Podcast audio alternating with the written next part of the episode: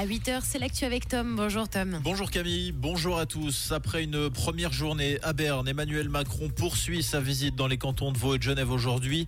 Le président français est attendu en matinée à la fondation Jean Monnet dans la ferme de Dorigny, au cœur du campus de l'Université de Lausanne, avant de donner une conférence sur le thème de l'Europe avec Alain Berset. Les deux présidents prendront ensuite un train spécial vers l'aéroport de Genève avant une visite au CERN. Le couple présidentiel français doit décoller en fin d'après-midi depuis Genève. UBS faisait face à la justice française hier à Paris. La banque aux trois clés comparaissait dans une affaire de blanchiment de fraude fiscale et risquait une amende de 1,8 milliard d'euros.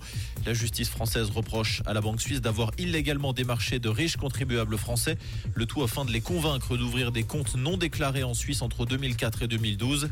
À l'issue de cette journée de procès, la Cour de cassation française a confirmé la culpabilité d'UBS, mais renvoie le montant des peines et des intérêts en appel. Un nouveau procès doit s'ouvrir dans quelques mois. À Genève, la libération provisoire de l'homme suspecté d'être à l'origine du feu qui a causé la mort d'une mère et de son fils dans un immeuble au Lignon a été refusée par la justice.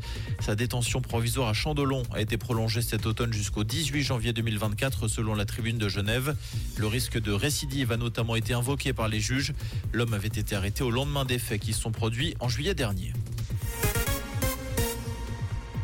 Au Japon, une voiture a percuté ce jeudi une barrière à proximité de l'ambassade israélienne à Tokyo. Un policier a été blessé, le conducteur a été arrêté.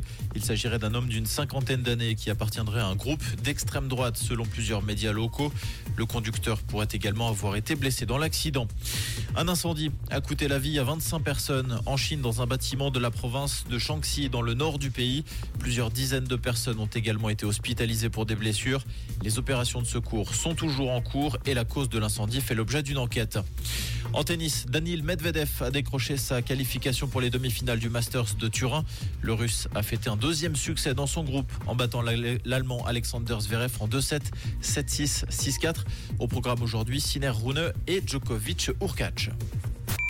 Comprendre ce qui se passe en Suisse romande et dans le monde, c'est aussi sur Rouge. Rouge